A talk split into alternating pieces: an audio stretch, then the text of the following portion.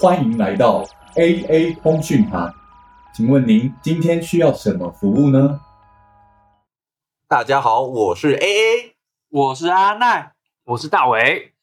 哎，大伟哥，你帮我看一下我的手机，这个中电信最近太夸张了，那个网络一直在转圈圈，我看个 YouTube 就一直在看那个圈圈就好了。来，我看看，我看看，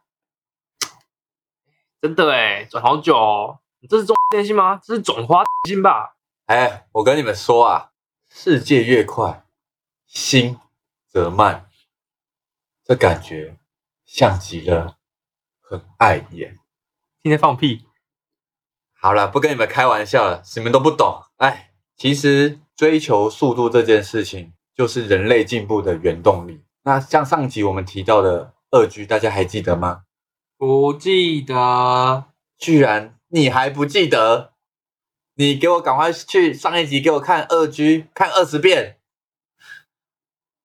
好，那讲回二 G，那为什么人类会想要往三 G 迈进呢？原则上就是在中间的过程发展中，网际网络的越来越快速发展，那造就人类会想说：嗯，电脑都可以办得到了，为什么手机不行呢？就是这样的态度，以及二 G。实在是太过于只能做通话跟简讯传输，实在太过于落伍，于是就造就了呃造就了呃科学家开始往三 G 技术的发展哦。啊，所以二 G 到三 G 有什么差异呢？二 G 跟三 G 的差异其实就是在它在于它们的频宽的差别。像我们二 G 它的频宽大概是九百 M 赫兹。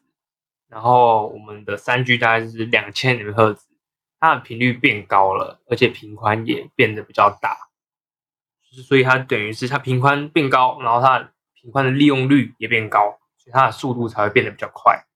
哦，所以简单来说，诶，就是譬如说像我们二 G 好，我们假设二 G 好，二 G 它是像我们省道。省道，然后那时候就是比较以前社会，大家都骑摩托车居多嘛，然后大家都骑摩托车，所以速度就会比较慢一点。而我们三军大概就像是我们的高速公路，我们就盖了一条高速公路，然后只准汽车可以上，然后汽车又可以载人嘛，可以可能载好几个，它就可以上我们的高速公路。就是我们就是借由这条高速公路，让我们的速度跟我们的运载量都同时提升起来。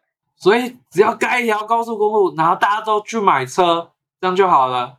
其实你说的算一半对。那在呃三 G 的世界里面，什么行为是刚刚阿奈说的买车呢？其实就是透过射频晶片的改善。什么是射频晶片呢？射频晶片是呃我们手机里面非常重要的一件事情，基本上它决定了所有。呃，发出去的讯号能不能成功的传达到对方耳朵里，或者是它可以做怎样的传输，都是由射频晶片做决定的。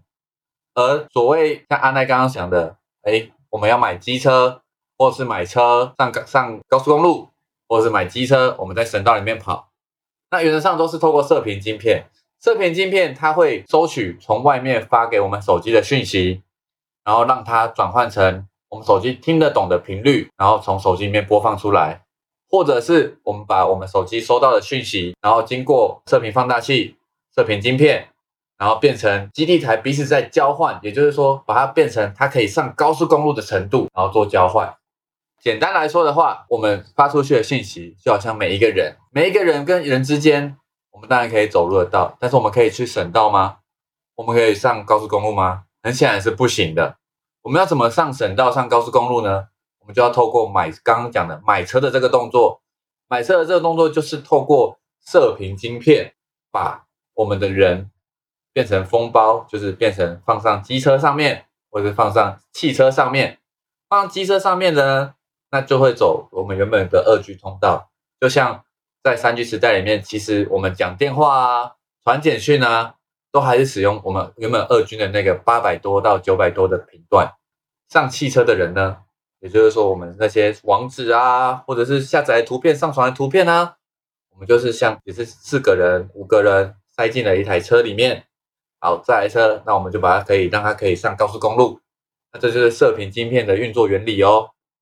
诶，阿奈，哎，你知道我们的车子开上高速公路之后，我们要做什么事情吗？要找路，什么时候下交流道吗？阿奈，你说的没错，我们的车开上交流道之后，我们最主要的目的就是把资料传送到我的目的地嘛，所以我们有点像就是我们车子开到国道上面，然后我们一直一直一直一直往前进，一直往前进。这这个行进过程中，我们会看到很多个路标，很多个这个路标我都看不懂，可能是英文啊、日文啊、法文啊的一些一些路标。当我开开开开，看看到中文路标，就是写我就是叫我下下交流道的指标，我看哎，我看得懂了，所以就可以开下我们的交流道，就到我们的目的地，就是有点像 CDMA 技术的在我们通讯网络里面的运用。哦，所以就很像我开高速公路，我就可以很笨很笨的开，然后就看到哎、前面叫我下车下交流道，我就直接下，就是一个很简单的系统。没错，你知道看到属于自己语言的，就下交流道。对，哎，那说真的啦，CDNA 除了这样子以外，还有什么缺点吗？嗯，CDN A 其实它有一个很大的缺点，就是因为它要一直去做运算。譬如说，像我们现在手机放在它，我它现在一直都没有响，但是它其实有一直有接收到来自外部的讯号，但是这个这些外部讯号，它就会去帮你去做计算，看是不是你的讯号。譬如我现在收到十组，然后我去计算，哎哎，都不是我的，都不是我，都不是我。当我我现在一直计算，我计算突然接收到一组，这是属于我的讯号，我接收下来，我手机就开始亮了。这是一个我接收到讯号的过程，所以它需要一直去无时无刻一直在做计算，一直在做运，帮你一直做运算，所以这就会造成我们二 G，像我们二 G 的时候的那种小手机，一个礼拜充一次电，但是像我们的三 G，一两天就要充一次电，就是它的耗电效果会变得比较大。啊，我一直以为是蓝牙的关系耶，原来是跟手机电信有关系哦。我跟你说，阿奈，蓝牙才没那么耗电呢。你想要知道更多蓝牙的小秘密吗？